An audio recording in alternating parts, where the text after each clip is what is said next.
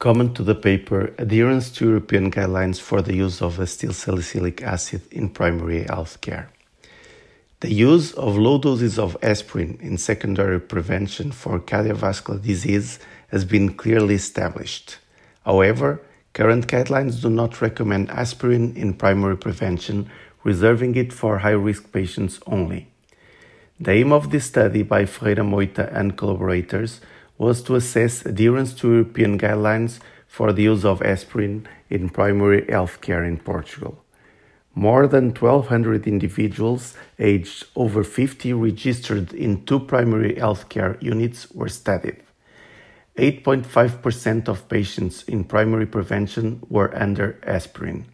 Of these, at least 40% at low or moderate risk and so without any indication for this therapy. Notably, about 50% of the individuals receiving aspirin in primary prevention were age 70 or older, contrasting with the current guidelines that explicitly warn against the use of aspirin in primary prevention in older individuals, given the increased bleeding risk. On the opposite direction, more than 30% of patients with previous cardiovascular events were not under any antithrombotic or anticoagulant therapy despite their indications for secondary prevention.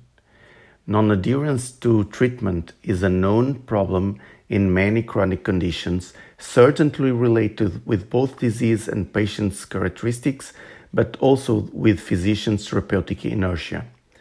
Another important finding of this paper was the predominant use of the 150 milligrams dosage of aspirin in both primary and secondary prevention. As Dr. Bronze states in its accompanying editorial, it depicts the idiosyncrasy of Portuguese medical practice, since the lowest effective dosage should be preferred.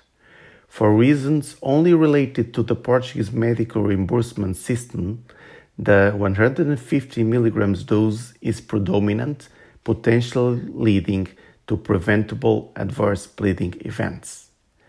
Papers like these should prompt us to rethink our practice and try to develop new strategies for knowledge dissemination and practical implementation, aiming to improve adherence to clinical guidelines.